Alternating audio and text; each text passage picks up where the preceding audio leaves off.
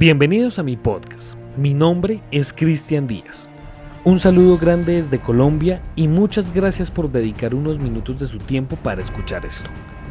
El día de hoy, ustedes se preguntarán por qué montamos un podcast un sábado y por qué está tan seguido de los capítulos normales del podcast. Bueno, déjeme decirle que si usted está escuchando esto, recién salido este podcast, quiero que esté pendiente de nuestras redes sociales.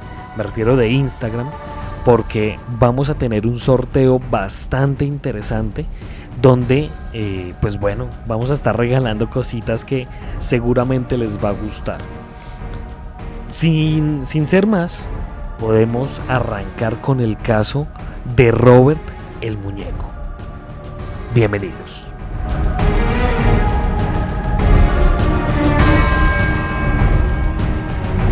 Según la leyenda, el muñeco tiene poderes sobrenaturales que le permiten moverse, cambiar la expresión del rostro y emitir sonidos de carcajadas. Algunas versiones de la leyenda afirman que una muchacha descendiente de bahameños le entregó a Otto el muñeco como un regalo o como venganza por una maldad que le hicieron. Otras historias afirman que el muñeco movía muñecos vudú en el aire dentro de la habitación y que era consciente de lo que ocurría a su alrededor. En los primeros días de convivencia con el marinero, los padres de Jean lo escuchaban hablar solo en su habitación. El niño les dijo que dialogaba con el muñeco durante gran parte del día, lo que los empezó a preocupar. Asimismo, empezaron a suceder extraños acontecimientos en la casa. Cuando la familia de Otto salía del hogar, los vecinos atestiguaban que Robert se asomaba por las ventanas de la vivienda pero esto no era lo único que hacía. Al corto tiempo, Jean empezó a tener pesadillas que tenían como protagonista al juguete que se movía solo. Se reía de forma macabra y deambulaba por la noche. En una de estas noches, mientras la familia dormía, se escuchó un estruendo en la habitación de Jean. Los padres alarmados corrieron hasta el cuarto y se encontraron una espantosa escena. Los grandes y pesados muebles estaban tirados en el suelo y el muñeco yacía en los pies de la cama del niño mirando a la puerta con una sonrisa macabra en su rostro. Pasado el tiempo, en mayo de 1930, Robert se casó en la capital francesa con una joven llamada Annette Parker. Al tiempo, sus padres fallecieron y heredó la residencia. La pareja volvió a Key West y emprendió la remodelación del lugar. En particular, Jean quería despejar el ático, el ambiente de la casa que había elegido para desarrollar su arte. Ni bien comenzó la limpieza, Jean se reencontró con su antiguo compañero. Como si el tiempo no hubiese transcurrido, se encendió la chispa del vínculo forjado durante la niñez, y con esto volvieron los sucesos sobrenaturales.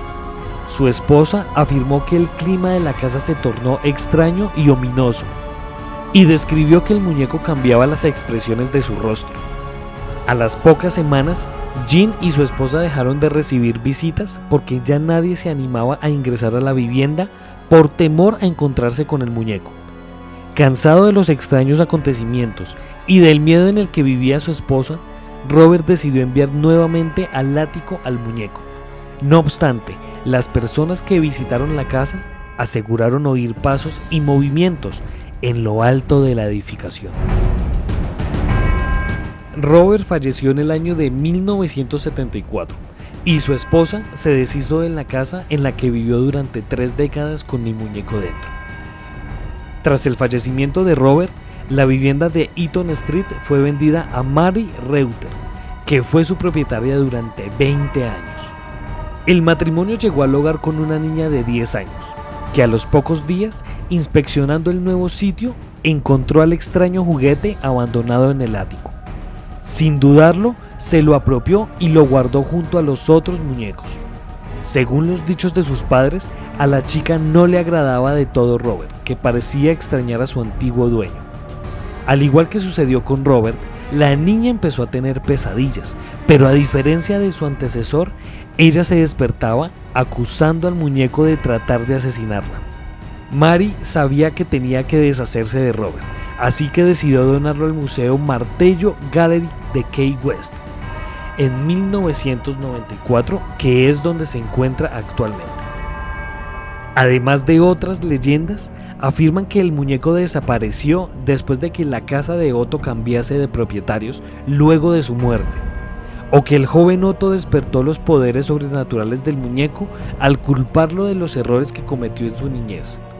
Según el folclore local, el muñeco ha causado accidentes de tránsito, huesos rotos, pérdidas de empleos, divorcios y una variedad de otros infortunios. Mientras que los visitantes del museo supuestamente experimentan infortunios post visita por faltarle el respeto a Robert. Para concluir este podcast quiero decirles que empezando Chucky es de las primeras películas paranormales que yo vi. Realmente tengo muy buenos recuerdos de esta película y le recomiendo a usted que me está escuchando que la vea en este momento. La primera película para mí es la mejor de todas. Ahora, con esta historia es bastante curioso porque estuve también leyendo y muchas personas que han visitado este museo afirman y dicen que si uno va a tomarle una foto a Robert y que si uno no le pide permiso, la foto sale, sale, completamente borrosa. O sea, ¿qué es lo que tienes tú que hacer? Tú llegas, te paras en la vitrina de Robert y tienes que literalmente pedirle permiso para que él te deje tomar la foto y pueda salirte una foto bonita, porque se ha dicho que muchas, o sea, esto no es relato de dos o tres personas, es relato de muchas personas cuando dicen que cuando uno no le pide permiso a Robert para tomar la foto, la foto nunca sale. Ahora, tenemos un caso muy particular que le ha sucedido también a mi novia. Bueno, le ha sucedido y no. Ya les voy a decir por qué. Ella tiene muñecos, tiene, tiene algunos peluches que están en su cama todavía. Y hay alguno, hay, hay, algunos, realmente hay varios, pero hay uno en especial que es como un perrito, que es como, bueno, es como un animalito que es rosado, ¿sí? Y este animal aparece y ha aparecido con muchos rotos. Ella en algún tiempo me decía que realmente él era como el que la, o sí, él, él era el que la cuidaba en las noches de los ataques de espíritus eh, malos, ¿no? Podemos hablar de incubos y sucubos. Entonces, ella me decía que esos huequitos que aparecían de vez en cuando, porque no era todo el tiempo, y tampoco eran huecos pues que uno mm, que uno no notara, pero tampoco eran huecos muy pequeños que uno dijera, no, pues seguramente por el trato, por el pasar del, tiempo, bueno, son huequitos eh, considerables.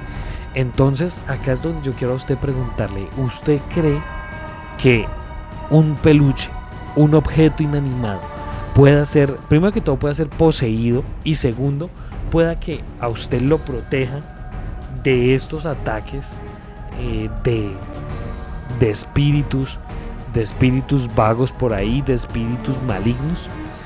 Quiero que me dé su respuesta y que, por favor, me comparta alguna historia acerca de muñecos que usted tenga. Muchas gracias por escuchar este podcast. Si usted quiere ser parte de esta comunidad, síganos en Instagram como arroba Colombia Paranormal Podcast. Allí puede estar al tanto de todo nuestro contenido. Muchas gracias, nos estaremos encontrando en otro caso misterioso de la Colombia Paranormal.